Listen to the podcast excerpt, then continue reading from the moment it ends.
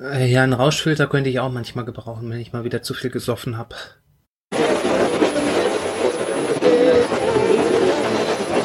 Sag Stuttgart. Die Elite. Stuttgart. Aushilfs-CD. Zeilenende. Stuttgart. Die Elite. Stuttgart. Die Elite. Stuttgart.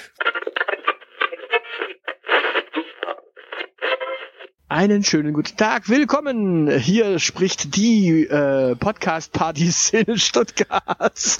Äh, wir waren das also. Nein, wir waren es nicht, wir sind die Party-Podcast, Podcast-Party-Szene. Sind wir jetzt die Podcast-Party-Szene oder die Party-Podcast-Szene? Wir sind beides. Du bist das eine, ich bin das andere, glaube ich, oder? Äh, du, du bist Party, ich bin Podcast, oder was? Nein, ich bin die Podcast und du die Party-Szene. Ah, ich bin die Party-Szene. Na, machen wir das doch mal ganz kurz. Also klären wir das doch mal ein für alle Mal ganz entspannt. Du gehst doch gerne mal feiern und was trinken. Äh, das habe ich früher gern getan. Ja. Nee, bis vor zwei Wochen, genau. Und äh, dann gehen wir mal weiter. Du hast ja gelegentlich sicherlich in deinem Leben auch schon mal mit Polizei und oder Drogen zu tun gehabt. Ja.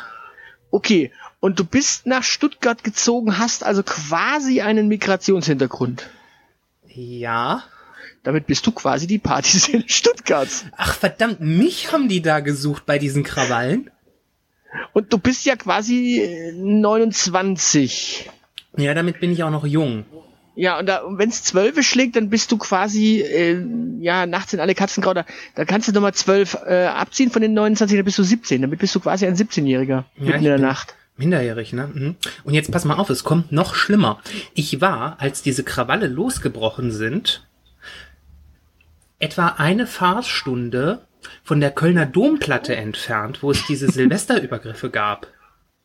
So, Da siehst du mal, das ist ein Und- Fernübergriff. kö- können wir jetzt bitte mal bei der AfD-Abteilung für Verschwörungstheorien anrufen, ob die uns da was draus stricken können? Ach, schön. Okay, also du warst gar nicht in der Stadt, ich war zu Hause. Ähm, Also auch das, nicht in das, der Stadt. Nee, das Witzige an dieser ganzen Geschichte ist, äh, äh, da, mal, mal eine Geschichte kurz zu meinem Medienkonsum und zu meinem äh, Nachrichtenkonsum. Ähm, es war mittags um eins, als die Liebste auf der Couch äh, saß, ich gerade so in der Küche werkeln war. Ähm, und sie meinte, oh, da ist ja was in Stuttgart passiert.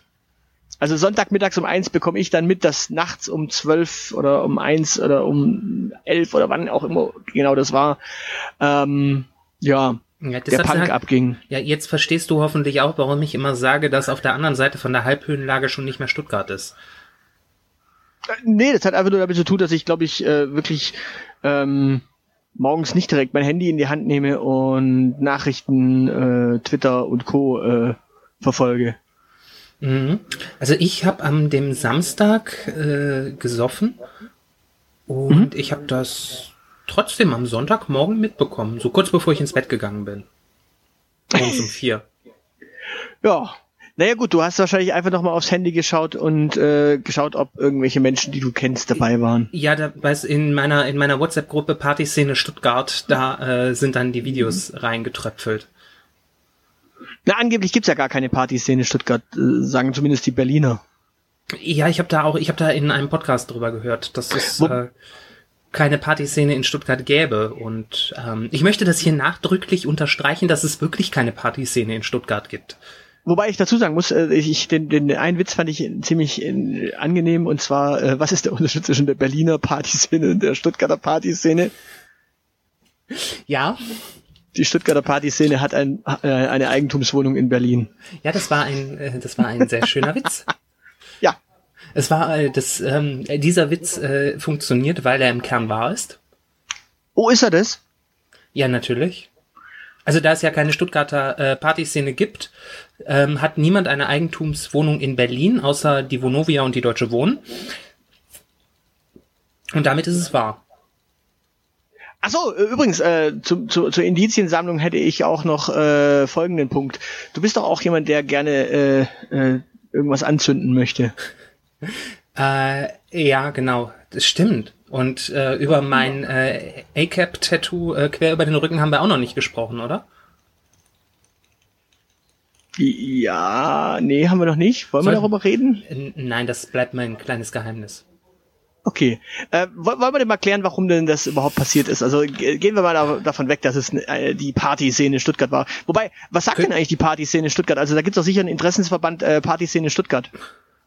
Oder einen Äh, Vorsitzenden oder sowas. Ja, es, es gibt so, so ein, ein, das, äh, ein Clubkollektiv, wenn ich das richtig weiß, ne? Clubkollektiv klingt Also, irgendwie kommunistisch. Was ist da los? Ich glaube, so, so heißt es. Äh, ich glaube, das sind die drei Betreiber der fünf Clubs, die es in Stuttgart gibt. Ah, Und die treffen äh, sich halt äh. regelmäßig, äh, die haben sich regelmäßig auf ein Bierchen getroffen, bis die Kneipen alle zugemacht haben. Ähm, und es ist so eine Kolchose oder? Also ich meine, früher gab's Nee, ja die Kolchose in Sachen Hip Hop. genau, die, ja Ko- die ja, das, ist ja, das ist ja ein unbedeutendes, äh, randständiges Phänomen, weil es ja keine gute Musik aus Stuttgart gibt. sagst du. Sagen die Berliner. Okay. Seltsame Menschen dort. Naja, gut. Genau. Deswegen sind ja auch äh, ja einige Bands aus Stuttgart. Naja, Genau. egal. Also jedenfalls, also wenn ich das richtig zusammenbekommen habe, dieses Clubkollektiv hat gesagt, mh, dass es die Partyszene Stuttgarts nicht war, weil es die Partyszene in Stuttgart gar nicht gibt. Und wenn überhaupt, dann ist es die Partyszene, die gar nicht in die Clubs reinkommt. Also erstens gibt es die nicht und zweitens kommt die nicht in die Clubs rein. Aha, die kommen nicht in die Clubs rein, weil Weil es sie nicht gibt. Ja, aber weil aber die, die nicht in die Clubs reinkommen, sind quasi die Partyszene, die da aktiv war. Äh, und warum kommen die nicht in die Clubs rein? Die Partyszene, die es nicht gibt. Ja, also die, die nicht in die Clubs reinkommt, weil sie nicht, nicht gibt, äh, weil sie nicht in die Clubs reinkommt. Ja, nee, die, die gibt, die gibt es nicht und deshalb kommt sie nicht in die Clubs rein. Hä? Ja, das weißt du, wenn, wenn, wenn du keine Kinder hast, kriegst du auch kein Kindergeld. Achso, ich dachte jetzt vielleicht die Türsteher lassen sie einfach nicht rein. Nee, nee, ja, nee, wie kann, du kannst ja niemanden nicht reinlassen, den es nicht gibt. Also rein aus logischen Gründen. Wieso?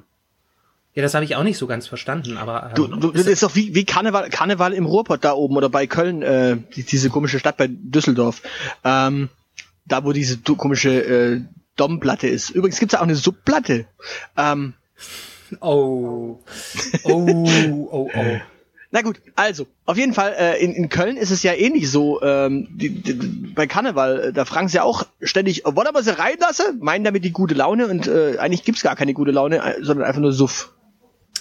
Ähm, ja, aber es wird jeder reingelassen, weil äh, es gilt, trinkt doch eine mit. Aha. Genau.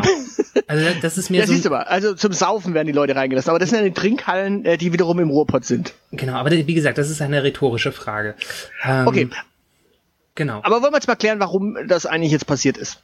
Also warum drehen die Jugendlichen eigentlich durch? Und äh, können wir auch noch mal bitte klären, ähm, warum wir erst äh, anderthalb Wochen später darüber reden? Ähm, wollen wir das zuerst klären? Okay, äh, weil wir keine un äh, weil wir keine überaufgeregten Vollidioten und Spacken sind, äh, wie manche Medien und wie manche Politiker. Genau. Äh, außerdem hatte ich eine Woche Urlaub. Ja, nee, aber tatsächlich, was, was mich am meisten erschrocken hat, war tatsächlich die schnelle Reaktion von manchen Medien und die schnelle Reaktion von manchen Politikern, die sofort gesagt haben, ja, da muss mit der ganzen Härte des Rechtsstaates rangegangen werden. Sagte übrigens der Mensch, der gesa auch gesagt hat, jetzt hat er Griechenland genug genervt, als äh, das Griechenland-Problem gelöst wurde. Also so viel zum Thema Integration und Innenminister. Ah, war das der, äh, äh, war da, hat da äh, der unser Innenminister oder sein Schwiegervater, der ehemalige Innenminister, gesprochen? Der Bundesinnenminister. Äh, der Landesinnenminister. Der Landesinnenminister, okay. Ja, man, man weiß ja, man weiß ja nie so ganz. Bei diesen ganzen Schäuble, Ströbel, äh, Strobelsack-Gesichtern kommt man ja irgendwann durcheinander. Das hast jetzt du gesagt. Genau. Wenn das Justiz, Anze Anzeige bitte raus an. ja, aber bitte nur als Privatperson. Auch wenn man äh, Bundestagspräsident ist, bitte nur als Privatperson und das so, auch so kommunizieren, dass man als Bundestagspräsident und Privatperson mich jetzt anzeigt. ich dachte jetzt gerade eher, dass das der Strobel macht, aber okay. meinetwegen auch der. Ähm, genau. Äh, es hat auch, ähm, genau, also man muss mit der ganzen Härte des äh, Rechtsstaats zuschlagen. Genau, und ähm, wir halten fest, dass von Anfang an dezidiert die Strategie gefahren ist, explizit zu betonen, dass die Polizei keinerlei Anteil an der Eskalation der ganzen Sache hatte. Ja, ganz bestimmt. Also die, die sind ja auch immer komplett äh, und wa- was was man ja halt immer noch mal dazu sagen muss, Pressemeldungen von der Polizei sind Pressemeldungen von der Polizei. Genau, Nicht Pressemeldungen eines äh, neutralen Mediums Genau. so, äh, oder einer neutralen Agentur, sondern Wenn, wenn die. Po- liebe Kinder, wenn die Polizei sagt, dass sie keinen Anteil an der Eskalation der Situation hat, dann ist das in etwa genauso wie wenn Julia Klöckner sagt, dass Nestlé ein grünes Unternehmen ist. Aber die Schimmelsporen sind doch manchmal grün. Ja, genau. Oder, um ein anderes aktuelles Beispiel aufzugreifen, wenn Armin Laschet und sein guter Freund der Tünnes sagen, dass in Schlachthöfen keine erhöhte Corona-Gefahr besteht. Äh, schön, schön ist ja, dass, dass, dass äh, Laschet noch gesagt hat, äh, hier der Rumäne und der Bulgare, naja, das sind ja auch so Xellen. Ähm, und Tage später sagt er, ja, aber Menschen aus äh, Gütersloh darf, dürfen nicht diskriminiert werden. Was Obwohl ist ein- jetzt aber, wenn der Bulgare aus Gütersloh kommt? Und ähm, was ist, wenn der Rumäne, der im Gütersloher Schlachthof arbeitet, für äh, den lokalen Einzelhandel von Bedeutung ist, weil er sich bei Diesel seine Frikadellen und sein Bier abends kauft? Tja, Der ist eigentlich systemrelevant. stimmt. Aber gut, klären wir noch mal kurz. Äh, wir sind äh, eher unaufgeregt und äh, ähnlich wie manche Soziologen und äh, Sozialwissenschaftler, die jetzt im Nachgang was gesagt haben, beziehungsweise Sozialpsychologen, die im Nachgang was gesagt haben zu diesen Vorfällen, sind wir durchaus eher unaufgeregt und nicht unbedingt daran interessiert, äh, da erstmal einen Schnellschuss zu machen, sondern wir reden da lieber jetzt gern mal in Ruhe darüber. Ähm, ja, nachdem sich dann auch ein paar Leute mal doof dazu ausgelassen haben, hauen wir lieber die ja, halb, halbschlauen Weisheiten raus. Oh, halbschlau. Halbschlau finde ich gut. Okay, was ist denn, ähm, ich meine, du als ähm, noch etwas distanzierterer Beobachter als ich, was ist denn deine Erklärung dafür, äh, dass ähm, in der Nacht von Samstag auf Sonntag äh, Jugendliche durch die Stuttgarter Innenstadt gezogen sind und 1-Euro-Shops geplündert haben? Sie haben ja nicht nur einen Euro-Shops geplündert, sie haben ja mehrere Läden geplündert. Und auch eine hat Scheiben ja- eingeschlagen. Deshalb ja Shops mit Plural. Ja, aber es waren ja nicht alles ein Euro-Shops. Es waren aber mindestens zwei 1-Euro-Shops. Okay. Ähm, Und zwar naja gut, im Grunde, im Grunde kann man da mehrere Faktoren nen- nennen. Äh, Ich meine, ich habe jetzt keinen von denen gefragt und gesagt, hey, warum hast du das eigentlich gemacht? Aber ich kann durchaus aus sozialwissenschaftlicher Sicht da einige äh, durchaus ja, sinnige Erklärungsmotive finden. Okay. Dann schieß mal los. Naja, als erstes ist tatsächlich die, die ganz simple, einfache Erklärung Corona. Weil du hast wenig Ventil für äh, viel Energie und dadurch entsteht viel äh, Frustpotenzial. Allgemeines Staatsmisstrauen und Ohnmacht kommen dann noch dazu und dann hast du eigentlich eine perfekte, äh, ja, eine perfekte, einen perfekten Cocktail quasi. Aber die Fitnessstudios haben doch wieder auf. Ja, aber du hast eben trotz allem nicht die Möglichkeit, einfach so mal äh, feiern zu gehen. Du hast nicht die Möglichkeit, einfach so mal in deine, in Anführungszeichen, geschützten Bereiche zu gehen, ähm, weil die Clubs Mhm. und die Bars ähm, dann durchaus noch mal so ein bisschen schwieriger zu ha- handeln sind. Okay, das heißt aber, also, dass dieser, dass es in diesen Menschen Frust gibt, der nicht darauf beruht, dass die Clubs zu sind, sondern der tiefer geht.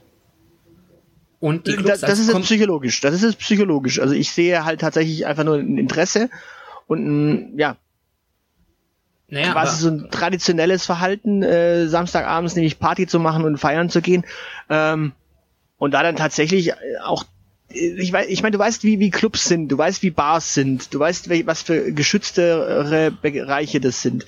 Du weißt, wie, was für geschützte Bereiche teilweise, äh, ja, Parkanlagen und Seen auch des Nachtens sind. Also, ja, zum, zum Teil auch äh, ungeschützt, je nachdem, wer du bist, aber ja. Ja, aber du weißt, worauf ich raus möchte. Also du hast da durchaus ein paar mehr Freiheiten. Ähm, das ist ja die berühmte, die berühmte Frage mit der Kamera. Ähm, Überwachung überall.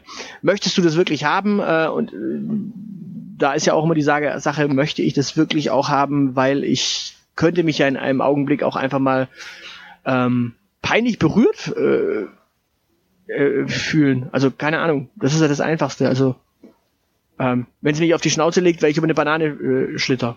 dann ist das auch tatsächlich irgendwo, also ganz plump gesagt, aber es gibt ja Momente, in denen ich nicht unbedingt beobachtet sein möchte. Ja. Okay. Und Also es geht darum, sich, sich außerhalb der Konvention stellen und ausprobieren zu können, wenn man so will.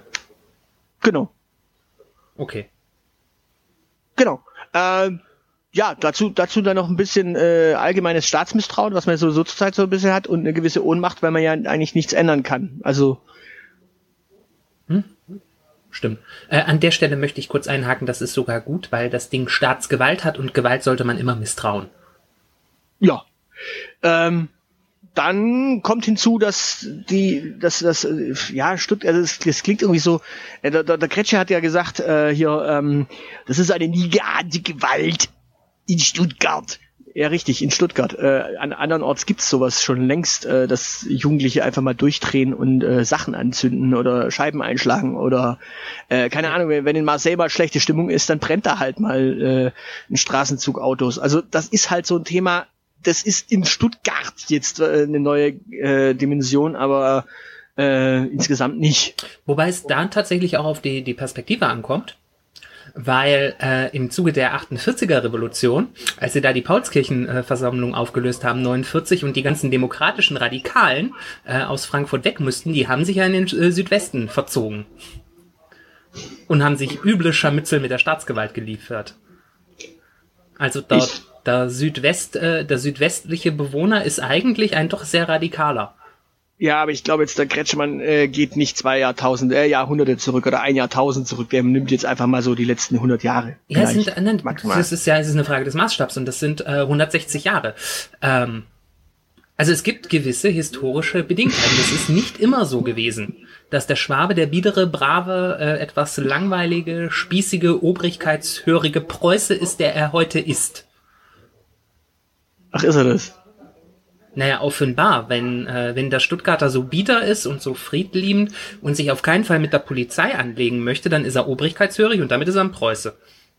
Naja, gut, also es gab ja schon so die ein oder anderen äh, andere Geschichte mit der Polizei und äh, Stuttgart. Aber in diesem Ausmaß, drauf, in diesem Ausmaß Gewalt, äh, naja.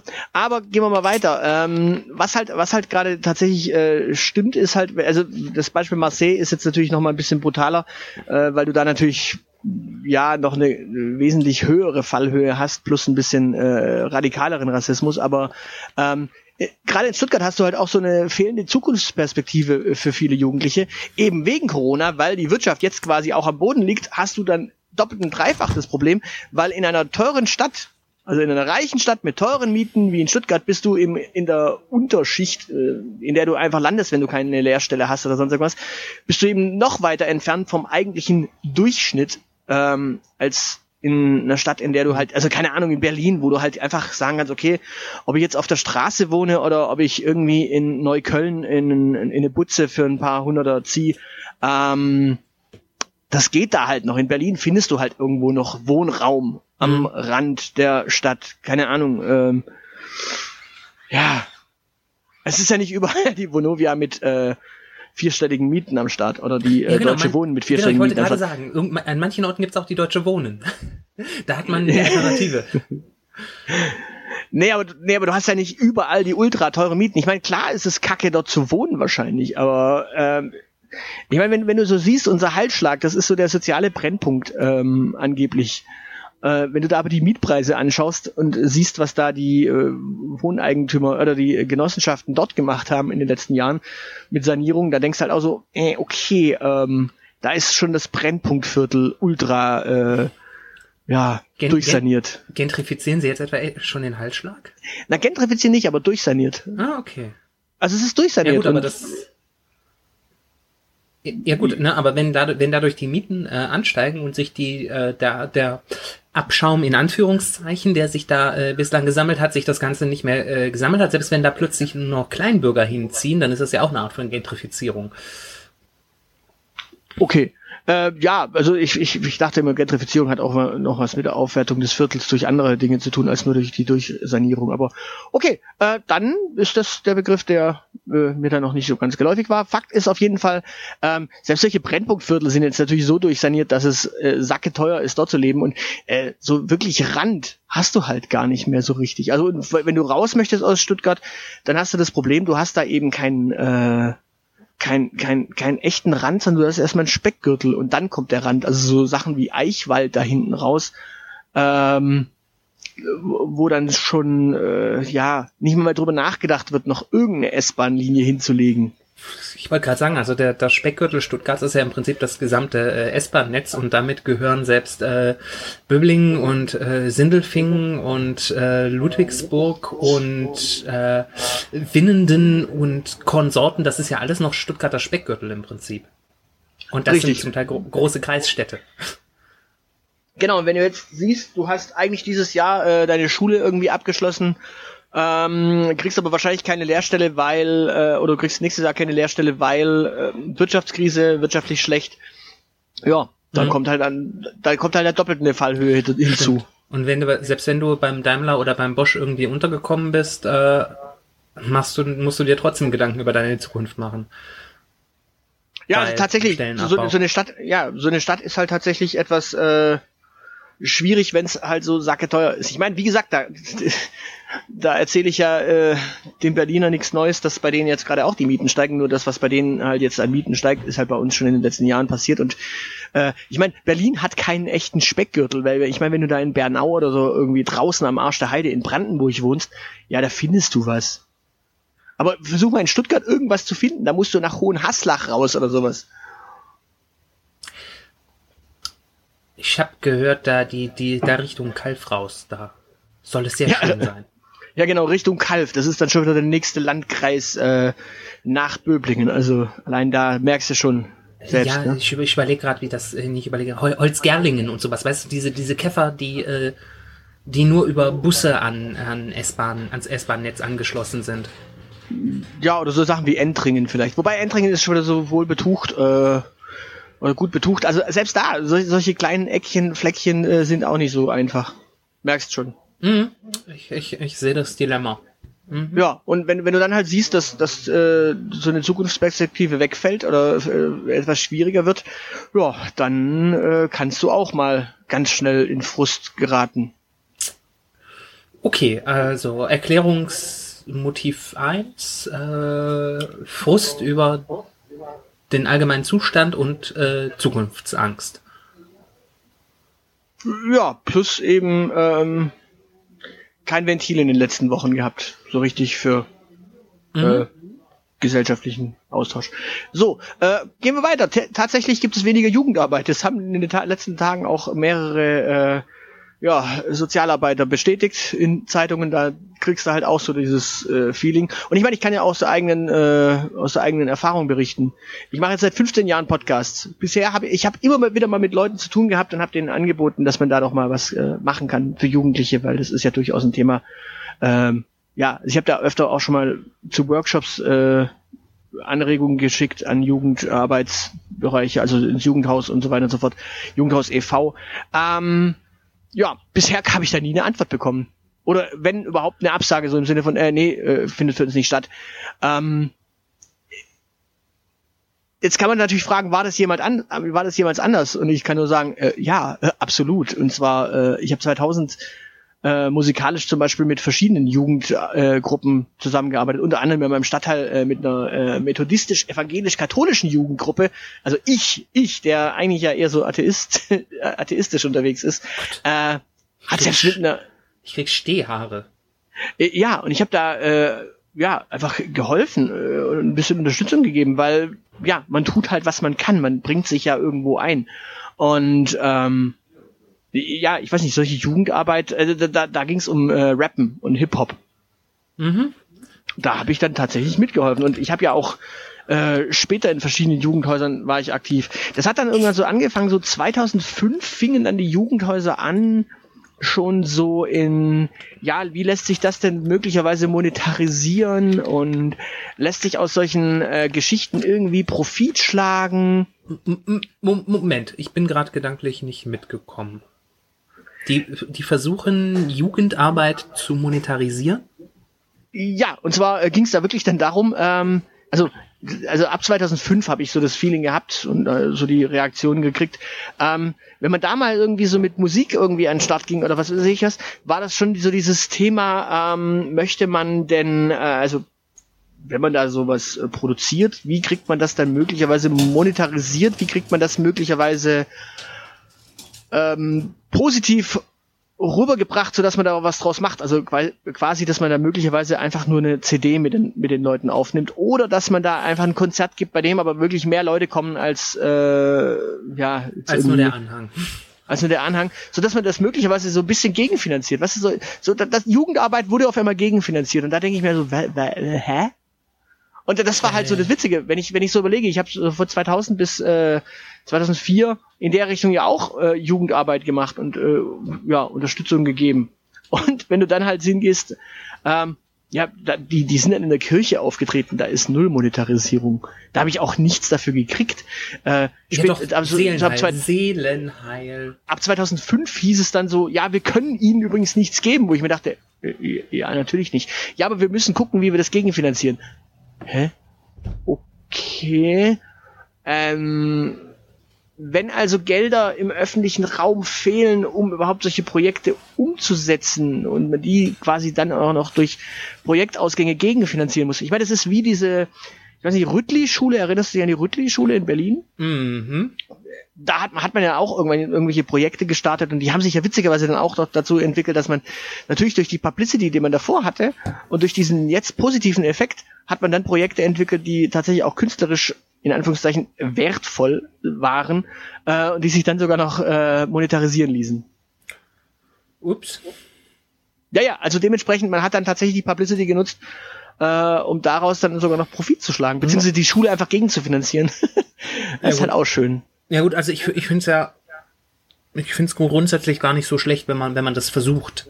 Aber man, man sollte nicht den, den Anspruch haben. Das ist ja, das ist die, die Neoliberalisierung der Jugendarbeit. Oh Gott, ich krieg, ich krieg gerade Hautausschlag. Ja, wenn du halt Jugendarbeit äh, entweder so äh, bearbeitest oder eben einfach nur reduzierst und unterfinanzierst, mhm. dann kannst du damit rechnen, dass Jugendliche sich an irgendwann erst recht zurückziehen. Abgesehen davon, jetzt mal, jetzt mal ganz ernsthaft, ähm, warum, warum haben wir immer Parallelgesellschaften? Einfache Antwort, weil wir, weil wir niemanden integrieren. Ich meine jetzt mal ganz ernsthaft, wenn ich auf einen Club zugehe, mit meinen schwarzen Härchen, ja, und meinen entspannten Schuhen. Ja. Und der Türsteher sagt, ah, da kommt ein Südländer, den lasse ich mal nicht rein. Da kommt ein alleinstehender Mann.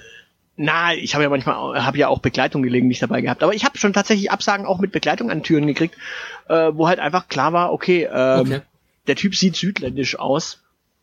Ähm, oder trägt einfach nicht die richtigen Schuhe, aber wenn du dann halt so siehst, was da äh, andere Leute für Schuhe tragen, die da reingehen, dann merkst du so, nö, nö, das Varanga war ja vorher auch nicht so, äh, also Donnerstagabends bin ich schon mal am Varanga abgewiesen worden. Das ist halt auch sowas, wo du denkst, ja, okay, hm, okay. kann man, kann man machen. Ähm, also vor, boah, 2008, 2007 war das, also lang her. Ja gut, ähm, lang her, ja.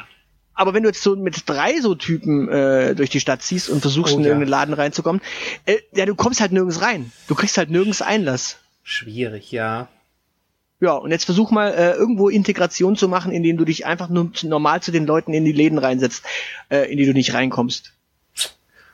Ja, tatsächlich auch, ähm, ich glaube, ein, eine der Tatsachen, warum äh, Shisha-Bars in den letzten Jahren äh, so ihren Boom erlebt haben.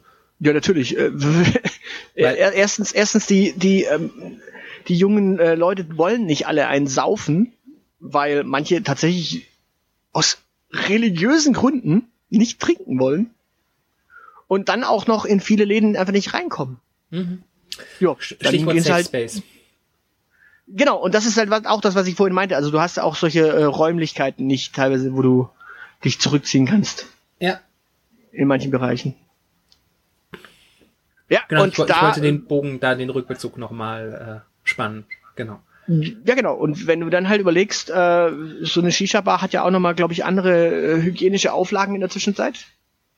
Vermutlich. Ich weiß nicht, ob die schon wieder aufmachen dürfen. Sie haben wieder auf, aber mit, äh, mit, mit Abstandsgebot und allem und die, die fangen halt, die können halt auch nicht auffangen. Also es gibt, es gibt halt mittlerweile wieder, wieder kleine, kleine Räume, aber eine Shisha-Bar ist halt auch ein anderer, eine andere Form von Rückzugsort als ein Club. Ähm, Ja klar, aber auch das ist so ein, äh, so ein Ort, wo man halt sich einfach zurückziehen kann. Und selbst da, wenn du halt überlegst, bis, bis, wenn, wenn da halt die Polizei einmarschiert, dann äh, macht die das halt äh, immer auch nochmal mit doppeltem äh, Boden. Ich meine, wir beide saßen schon am Eckensee und haben da gepodcastet und äh, waren da auch Zeuge von verdachtsunabhängigen Personenkontrollen. mhm. Also äh, ganz, ganz seltsamerweise sind die Menschen, die dort verdachtsunabhängig Personen kontrolliert werden, eben die Menschen, von denen man auch annimmt, dass sie verdachtsunabhängig kontrolliert werden. Ich hoffe, man Genau, merkt die also- Airquotes ganz deutlich bei verdachtsunabhängig. Mhm. Also ich meine, wir Also saßen vom Finanzministerium, da gibt's genügend Leute, die man verdachtsunabhängig kontrollieren könnte. Man, man hätte einfach mal der Nase folgen äh, müssen, um die Verdachts, um mal Menschen auch mit Verdacht ähm, zu kontrollieren. Aber die sehen halt eher aus wie äh, Kevin Maximilian. Ja, genau. Äh, was, was, was man dazu sagen kann, ich habe es ja schon erwähnt, ich trage tatsächlich schwarze Haare. Mhm.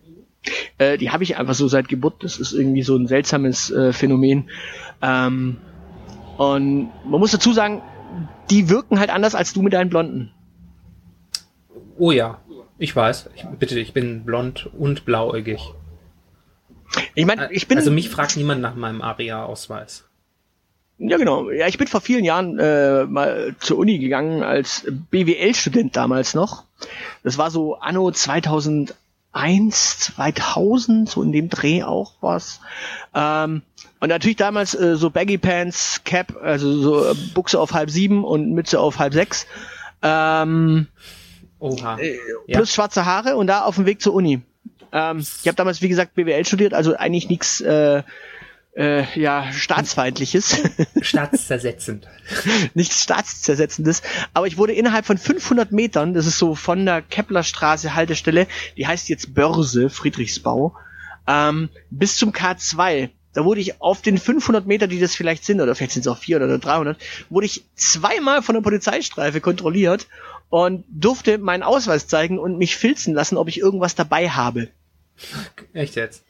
Der, der zwei, also ich stieg aus der Straßenbahn aus, ging hoch und dann bist du auf so einer Ebene vor dem Varieté und äh, vor der Börse. Da war die erste Polizeistreife, dann gehst du hinten die Rolltreppen hoch und läufst dann Richtung Uni, K2, äh, da wo die beiden riesen Hörsäle sind in der Innenstadt, Ja. ähm, also unten drin. Ähm, und da stand ich, da kam ich gerade so äh, zum K2, da standen dann schon die äh, Damen und Herren und meinten so, ja, allgemeine Personenkontrolle, ähm, und filzten mich dann nochmal und ich sagte dann, ja, ich müsste halt nur langsam, aber sicher äh, zur äh, Übung. Ich habe eine Uni-Übung. Sagten sie, oh, was, äh, was, was haben sie denn? Ich so, naja, Staats- und Verwaltungsrecht äh, bei Richter so und so. Ich nenne jetzt mal den Namen nicht, muss ja jetzt Mhm. nicht. bei Richter so und so. Also damals hat tatsächlich ein Verwaltungsrichter äh, an der Uni äh, uns diese Übung gegeben und er hatte die unangenehme Angewohnheit, äh, Pünktlichkeit zu schätzen. Äh, diese Pünktlichkeit bedeutete nämlich, ähm, wenn du nicht pünktlich warst, war die Türe zu und du durftest nicht mehr rein. Uh. Und ich sagte dann so, hier, äh, ja, ich habe äh, bei Richter so und so, äh, habe ich Übung, ähm, Staatsverwaltung. So, ja, was lernt man da so? Na, dass ich Ihnen jetzt leider meinen Ausweis zeigen muss und damit in Zeitnot äh, komme. ja, Herrlich, ja. also dementsprechend so, so verdachtsunabhängig kontrolliert werden ist halt schon sehr sehr nett äh, und dementsprechend ich kann ich kann es nur aus meiner Position sehen und ich bin ja nun tatsächlich noch sehr hell äh, ja ich Ja, weiß nicht wie es trotzdem ja jemandem geht der noch betroffen. dunkler ist als ich ja ja klar betroffen sowieso aber ich weiß nicht ich möchte nicht wissen wie es ist wenn ich noch dunkler wäre im Gesicht wobei so gut gebräunt im Sommer hm? ja Sollte man auf den Versuch ankommen lassen. Naja, Fakt, Okay. Fakt ist auf jeden Fall, äh, auch das sind halt solche Sachen. Und ich glaube, wenn du halt so äh, diese verdachtsunabhängigen Personenkontrollen im äh, Schlossgarten nachts hast, ähm, vor allem bei einer, bei einer völlig bekloppten äh, Drogenkontrolle. Äh, Kontrolle. ich meine, der, der, der Typ hatte doch nicht ein Kilo dabei, oder irre ich mich da? Also, so wie ich das mitbekommen habe, war das ein 17-Jähriger. Ja. Der wohl nicht kiloweise dabei hatte und also wenn, wenn sie da, äh, es ist ja so kommuniziert worden irgendwie, dass man da auch drauf aufmerksam geworden ist. Das heißt, entweder haben die da gesehen, wie da Briefumschlägchen getauscht wurden, ähm, oder was ich mir eher vorstellen könnte, ist, dass sie doch mal ihrer Nase gefolgt äh, sind und was gerochen haben. Also das klang jetzt nicht so, als ob sie da den äh, Stuttgarter Überdealer ähm, hochgenommen hätten. Ähm, gut, und dass du als, ähm, dass du als 17-Jähriger vielleicht nicht unbedingt hast, äh, unbedingt äh, Bock auf äh, Polizei hast, äh, ist verständlich. Er hätte vielleicht nicht unbedingt weglaufen sollen. Ähm, mein Stand, ich habe das, ähm, ich habe das nur bei Zeit.de gelesen, ist, dass sie ihn aber mit mehreren äh, Polizisten gestoppt haben. Ja, und daraufhin haben andere, andere eingegriffen, logischerweise. Ich, genau, und ich kann mir das auch, also das, äh, die Strategie der Stuttgarter Polizei ist es ja, äh, im oberen Schlossgarten ähm, durchaus Präsenz zu zeigen. Das heißt, da laufen sie nicht zu zweit. Da ist die Streife mindestens mal zu dritt, eher zu viert, zu fünft. Ja, plus die Hottehüs am Tag. Plus die Hottehüs am Tag. Und was ich, was ich wie gesagt, auf, auf Zeit.de gelesen habe vor ein paar Tagen, ich habe es nicht über eine zweite Quelle verifiziert, aber ähm, nehmen wir die mal als glaubhaft hin, ist, dass die ihn wohl mit acht Leuten gestoppt haben. Jetzt stellen wir ja. uns mal bitte kurz vor, acht Polizisten und als Polizist, äh, der im Stuttgarter Schlossgarten ähm, eingesetzt wird, bist du nicht der dickbauchige, gemütliche Dorfpolizist, sondern das sind eher die jungen, äh, die, äh, die, die jungen Menschen mit den gut trainierten Kreuzen. Deshalb sitze ich so gerne im oberen Schlossgarten. ähm, wenn da so acht Leute sich auf einen 17-Jährigen stürzen. Mhm. Sozialpsychologisch war das nicht unbedingt klug, würde ich jetzt mal sagen. Ja, natürlich nicht. Also vor allen Dingen, ich weiß nicht, was sind so dein, deine Erfahrungen mit der Stuttgarter Polizei, dass die sonderlich, dass die sehr zuvorkommend sind und sehr zurückhaltend und mehr so Freund und Helfer oder eher das Gegenteil? Das ist eine gute Frage. Ich habe tatsächlich beiderlei Erfahrungen schon gemacht. Also ich habe tatsächlich schon mit Polizisten zu tun gehabt, die sehr vernünftig waren, sehr freundlich, sehr hilfsbereit, ähm, ja, sehr verbindlich auch einfach nur ähm, und unterstützend. Es gibt aber auch die anderen Kandidaten. Ich meine, es ist auch da kann ich eine schöne Geschichte erzählen. Ich, ein Freund von mir ähm, wohnte eine Zeit lang in Erlangen und der war dann tatsächlich mal wieder in der Stadt das ist so, der, der ist so 1,95 groß, ähm, hat äh, so richtig weiß-blonde Haare, also richtig, äh, richtig, richtig hell. Mhm. Und ähm, ist ein Goth. Dementsprechend ähm, hat er auch noch einen sehr extravaganten, sehr auffälligen Kleidungsstil. Der sieht also aus wie ein Albino-Vampir. Genau und einen sehr extravaganten, aufwendigen Kleidungsstil. Also der, der ja. fällt auf, den, den bemerkt man. Und dieser junge Mann war tatsächlich mal wieder zu Gast in, in der Stadt und wir wollten noch was trinken gehen und äh, wollten so die Straßenbahn besteigen, weil ja, betrunken Autofahren ist nicht in der Stadt. Ähm, mhm. Und wir wollten tatsächlich noch ein Bierchen zwitschern gehen und äh, standen so an der Haltestelle und auf einmal hielt eine Polizeistreife. Und diese Polizeistreife hat jetzt erstmal relativ kurzen Prozess mit uns gemacht. Wir äh, fanden, befanden uns innerhalb von fünf Minuten in Handschellen hinten in einer, in einer Polizeiwanne und dachten uns, hä, warum? Und es stellte sich dann raus, dass äh, wohl sechs Jugendliche eine junge da äh, eine ältere Dame, also sechs junge äh, Hüpfer, junge Männer, äh, eine ältere Dame äh, überfallen haben und der die Handtasche geklaut haben. Und okay. einer von denen trug angeblich eine braune Jacke ähm, mhm. und einer von denen war irgendwie blond. So, dass die Jungs allerdings 16 und 17 gewesen sein sollten, traf auf mich, der damals, glaube ich, 26, 27 oder 28 war, definitiv nicht zu. Zudem war die braune Jacke bei mir rot und auf meiner Jacke hinten drauf stand sogar noch, wer ich bin, denn es war meine damalige Rap-Crew-Jacke.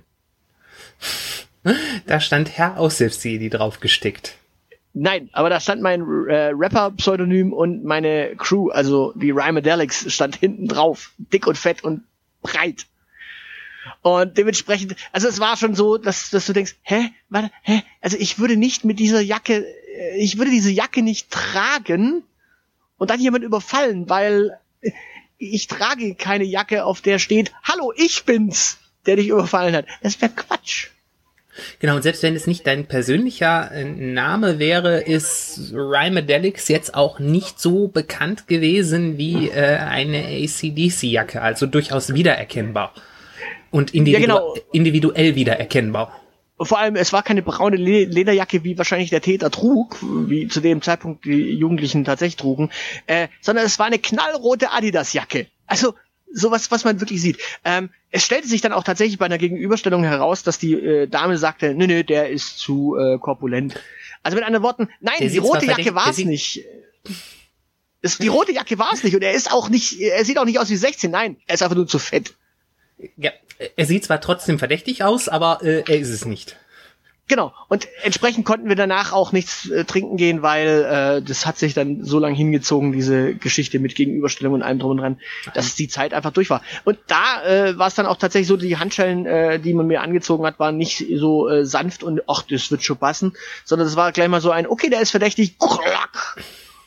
Reizend. Also, ja, ja, das war sehr freundlich. Okay. Ähm, ja, ja. Und der, der, der Polizist hat mir dann auch noch seine Karte gedrückt, ja, falls Sie irgendwelche sachdienlichen Hinweise haben, wo ich mir dachte, hä? Wir wollten was trinken gehen. Wir waren am Arsch der Heide vom äh, Ort des Verbrechens. Wir waren am anderen Ort des Stadtteils. Hä? Also dementsprechend so, so, so kenne ich die Polizei halt auch. Ich kenne sie natürlich auch sehr freundlich und sehr verbindlich und sehr hilfreich. ja, aber doch, also das, das Auftreten, äh, also meiner Wahrnehmung nach ist es doch eher robust. Wie gesagt, ja, also ich, ich verstehe, also mal, mal ganz kurz äh, Disclaimer. Ich glaube, wir, wir sind beide der Meinung, dass es nicht schlau ist und nicht richtig ist und nicht gut ist, wenn man Geschäfte einschlägt und äh, randaliert und auch nicht äh, auch nicht der dem äh, Einzelhandel freundlich gegenüber äh, denen die Geschäfte zu zerlegen.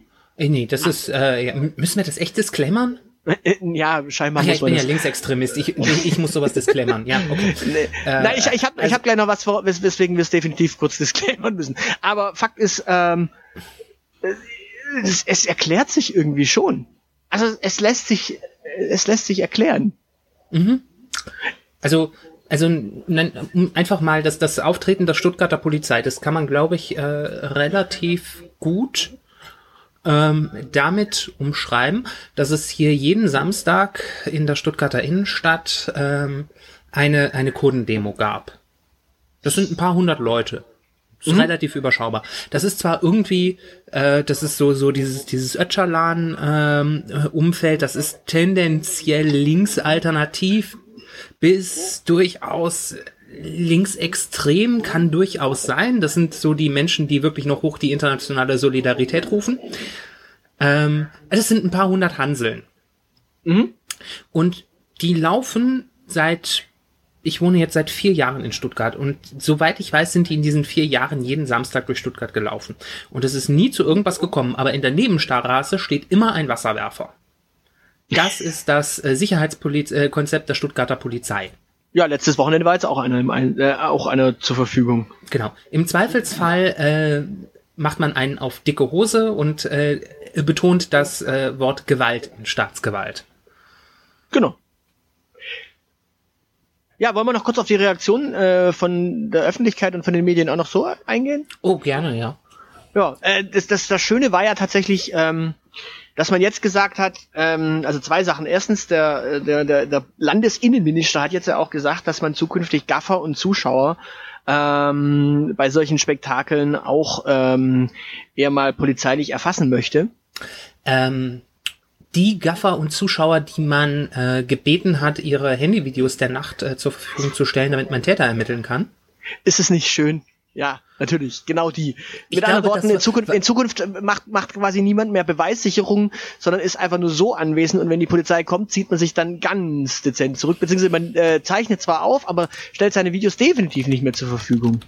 Ja, ähm, das ist, ähm, ich überlege gerade, äh, wie heißt das? Da gibt es ein Wort für. Bigott? Äh, Doppelmoral? Doppelmoral. Ich glaube, Äh. Bi Bigott ist das Wort. Schizophren? Schizophren. Nee, dafür brauchen wir eine Diagnose. Okay, ähm, aber äh, eine andere Diagnose, die viele getroffen haben, äh, weil in einem ein, in dem einen oder anderen Video sah man ja tatsächlich ähm, Jugendliche äh, Alua Akbar rufen. Das sorgte natürlich sofort dazu, dass die Leute sagten, naja, ist ja klar, wer der Täter war. Also Ja. für die einen war es der Moslem, für die anderen der Ausländer, weil der Muselmann gehört ja sowieso nicht zu Deutschland, also muss immer Ausländer sein. Damit war es einfach der Ausländer. Ähm, ja, äh, also das ist halt auch schön. Deutschlands bekanntester Islamist heißt äh, Pierre Vogel. Ja, ja, das, das, nein, das Witzige ist halt äh, so, wenn ich, äh, oh, ja, weiß nicht, äh, provozieren möchte, dann, dann sag ich halt auch noch was äh, Krasses dazu. Ich meine, Ähm, wie, ja, wie, also wie, wie, okay. viel, wie viele Nazis, wie viele Nazis siehst du, die einfach nur äh, eine Reichskriegsflagge ruhig durch die Straßen bei ihren komischen äh, Geschichten tragen äh, auch nicht so arg viele. Die werden dann halt schon äh, ja provozieren und heil äh, ja Staatsmacht oder sowas rufen, äh, einfach nur um zu provozieren. Ich meine, ganz ernsthaft, hätten die Täter gerufen, Alerta, Shalom, Eckensee, Akbar. Da hätte man, da hätte man wahrscheinlich sogar noch vom, äh, jüdisch, vom jüdischen Antifa-Bolschewismus gesprochen und die im Verdacht gehabt, so, der Russe ist wieder da und der Jude und der, die Antifa ist auch da. Das wäre schön. Oh Gott, Alerta, ich- Shalom, Eckensee, Akbar. Das ist ein Sendungstitel. oh, und äh, am besten noch ein Heil Lenin hinterher schmettern. Äh, das mache ich jetzt nicht als Sendungstitel, aber Alerta, Shalom, Eckensee, Akbar klingt lustig. Ja, sehr schön. Gott, ja. Gott, oh Gott, oh Gott. Das ist, also, äh, also so, wenn ich, wenn ich so dran denke, wer äh, sich in meiner Jugendzeit Spaß draus gemacht hat, ähm, äh, mit so, so mit, mit Neonazi-Symbolik zu kokettieren und auch schon mal einen Heil Hitler vom Stapel zu lassen, ähm, Wir Also, mal in eine Gartenkolonie. Wie wenn das- in wenn das- welcher wenn das- Gartenkolonie hängt keine Reichskriegsflagge? Ja, also wenn das, wenn das wirklich, wenn das wirklich alles, alles immer noch Neonazis sind, ähm, dann hat nicht nur die deutsche Polizei, sondern der gesamte deutsche Staat ein strukturelles Rassismusproblem. Es sind nämlich alles kreuzbrave Beamtenseelen geworden. Ja, oder bei der KSK vielleicht. Aber das ist ein anderes Thema, da kommen wir anders mal drauf. Genau. Ja, Genau. Naja, aber also ähm, was man ähm, der Stuttgarter Polizei lassen muss, das haben wir eingangs ja schon festgestellt. PR können sie, ne? Also die Ja. geben, die geben nicht nur Pressemitteilungen raus, sondern die karren auch äh, notfalls noch äh, einen, einen Bulli äh, auf den Schlossplatz, um für für den Bundeshorst äh, zu illustrieren, äh, das stimmt das nicht, das stimmt nicht, das stimmt nicht. Das war nicht, halt, halt, halt, stopp, stopp, stopp, stopp, stopp, Fake News. Das war nicht am, äh, am Schlossplatz, sondern die haben den tatsächlich, ich war ja witzigerweise an dem Montag auch kurz in der Stadt, ähm, die haben den tatsächlich oben ähm, am Rotebühlplatz platziert. Okay, ja, ich habe nur ich habe nur und wenn das Bilder- der Bulli war, und wenn das der Bulli war, den die unten am Schlossplatz zerlegt haben, wenn das der gleiche ist, den ich da oben wieder gesehen habe, dann muss ich ehrlich sagen, da waren Scheiben eingeschlagen und vielleicht war da ein Reifen äh, eingestochen. Aber mal ganz ernsthaft, da war noch nicht mal die Lichter zerdeppert. skandalös. Da war noch nicht mal die Lichter kaputt. Ja, das ist, ähm, das würde dafür sprechen, dass das wirklich perspektivlose Menschen sind, ähm, die aber noch beim Daimler schaffen und nur um ihre Zukunft bangen. Ähm, die haben halt Benzin im Blut, die können einem Auto nicht wehtun. Ja, vor allem mal ernsthaft, wenn, man- wenn man so ein Ding zerlegen möchte, da gibt's noch wesentlich fie fiesere Methoden. Also, und wenn man, Das wenn man Ding da kann man wirklich die, packen und umwerfen. Ja, eben. Und wenn man, wenn man da mal wirklich So vom, vom bösen, von der bösen Antifa oder vom bösen Terroristen redet, ich glaube, da hätten sich andere Wege gefunden. Also, Ja, also ernsthaft, also ich habe in meinem Leben noch kein Auto angezündet, ich weiß aber, wie es geht. echt? Ja. Das werde ich hier nicht verbreiten.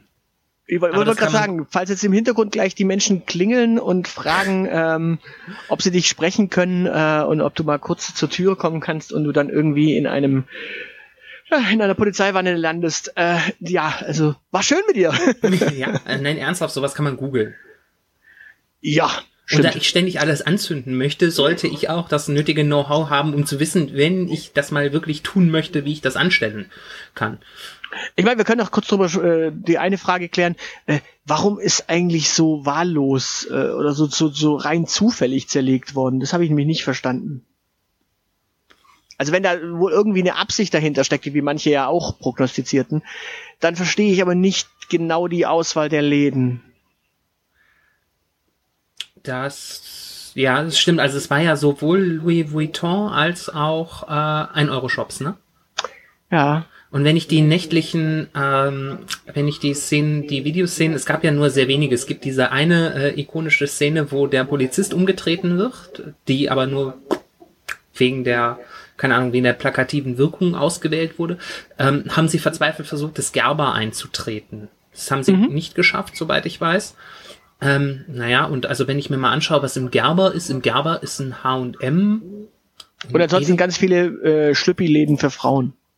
Genau, und so, so ein bisschen Kosmetik, hier äh, dieses äh, Rituals heißt es, glaube ich, ne? Oder Lush oder whatever. Äh, irgend so ein Ding, wo man so handgemachtes Duftzeug bekommt. Ähm, und ja, also das ist eher so, so Hipster-Lädchen. Stimmt. Also, also das ist jetzt nicht so, dass es sich da, da ist noch nicht mal ein Handyladen drin. Weiß ich jetzt gar nicht, ob oben nicht einer drin ist. Ich meine, es ist noch ein Fotostudio drin, da kann man jetzt auch nicht arg viel. Oben ist ein Äh. Nagelstudio und ein Buchladen und ein bisschen Klamotten, soweit ich weiß. Genau. Und unten drin ist Essen, Fressen, Fressen, Essen, Fressen. Genau. Also der, Und der eine Handyla- Apotheke. Der Handyladen ist ein, ähm, der ist ja ein äh, Stückchen weiter die Straße hoch, den haben sie ja wohl auch zerlegt. Aber im Gerber gibt's noch nicht mal einen Handyladen, wo sich das lohnen würde. Im Gerber gibt's auch keinen einen Euro-Shop und es gibt keinen Louis Vuitton. Ja. Na gut, Also es, dann, es war offenbar sehr random. ja, da haben wir da einfach- keine Erklärung für. Ja, nee, was mir, was mir Ja. wirklich, äh, also vielleicht, vielleicht lag es tatsächlich irgendwie an äh, Hundertschaften, die irgendwo aufmarschiert sind, woraufhin die Täter flüchten mussten oder sowas. Aber tatsächlich, wenn, also ich bin die Königstraße runter, ist es so äh, Stellen, an denen du einfach denkst, hä, ja, aber da hätte sich's doch gelohnt. Oder, Ja. hä, aber hier ist so gar nichts. Also ich meine, keine Ahnung, der äh, ist Oliver und so gegenüber vom, vom Karstadt so. In dem Bereich ist überhaupt nichts passiert, wo du auch denkst, da ist Ja. ein, da ist ein Juwelier, da ist sonst noch was. Hm. Ja, also es ist sowieso sehr spannend. Also wenn man sich mal anschaut, dass, ähm, dass ähm, die Krawalle ja im Prinzip am Schlossplatz begonnen haben. Ähm, sie ist dann aber, die haben die in, in der Schulstraße wohl einiges versucht haben zu zerlegen. Okay. Die, da, da war ja auch dieser eine 1-Euro-Shop, den sie da aufgetreten haben. Zumindest sah das auf den Bildern so aus. Und dann hoch bis zum Gerber, also das ist schon, äh, es war irgendwie sehr willkürlich. Das kann man wahrscheinlich nur, äh, ich könnte mir fast vorstellen, dass man das, äh, dass man es erklären könnte, aber dann müsste man auf die, müsste man tatsächlich rausfinden, wer ähm, jeweils Initiator war, Scheiben einzuschlagen. Und ich wette, es gibt dann nur irgendwie individuelle Erklärungen. aber nicht so, dass, ähm, dass da, also wenn systematisch Linksextremisten dahinter gesteckt hätten, dann wär's, äh, dann wär's dem Bräuninger aber ganz furchtbar äh, ans Leder gegangen und das, ganze Dorotheenquartier wäre verwüstet worden, weil es dann die Edel- und Luxusmarken gewesen wären, die hätten dran glauben müssen. Ja, eben, darauf will ich raus. Also zum Beispiel so Richtung Bräuninger, Breitling und so ist gar nichts passiert. Äh, keine Ahnung, Primark ist nichts passiert. Äh, ich glaube, der Kaufhof hat nichts abgekriegt und da hätte es, da, da wäre es ja tatsächlich sowas gewesen, da hätte es sich ja äh, rein von der Größe her äh, ja wahrscheinlich Na- gelohnt. Genau. Und auch aus politischen Gründen, weil äh, die, die, die gewerkschaftsnahe Antifa sich dann hätte dagegen auflehnen können, dass der Kaufhof gerade massenweise ähm, Schließungen äh, getätigt hätte. Oder ich meine, wenn, wenn das Linksextremisten gewesen wären, die haben ja dann irgendwann mal was Linkes studiert. Das heißt, die haben früher äh, auch gerne mal eine Uni-Verwaltung ähm, besetzt. Und soweit ich weiß, ist das Stuttgarter Rathaus nicht angezündet worden. Nö, Und, und es war auch nicht die Antifa-Architektur. Die hätte auch das Stuttgarter Rathaus angezündet, aber nur weil es hässlich ist.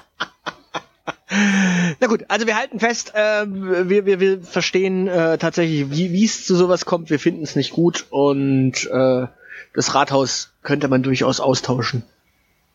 Genau, wir, wir finden, und wir finden ähm, nicht gut, wie es dazu kommen konnte und hoffen, dass der Stuttgarter Polizeipräsident uns zuhört. Genau. Und äh, beim nächsten Mal klären wir vielleicht auch mal die Frage, äh, warum Frau Kienzle, die ja äh, Bürgermeisterkandidatin ist, ähm, gar nicht so sympathisch ist, obwohl sie eine Grüne ist. Das kann halt äh, Kienzle? Kienzle. Die hat nämlich die gut, die hat nämlich den schlauen äh, Gedanken gefasst, dass man jetzt möglicherweise doch ein Alkoholverbot äh, durchsetzen könnte. Ah, Ja, das, ähm, das Alkoholverbot, ähm, da könnte ich was aus meiner alten Stadt zu erzählen. Gut, da kommen wir doch bei Gelegenheit mal drauf. Da äh, notiert es mal, das ist ein Thema für äh, wann anders. Jawohl. Jo, Alkoholverbot ist wann anders. Genau, Al- Alkohol verbieten wir wann anders.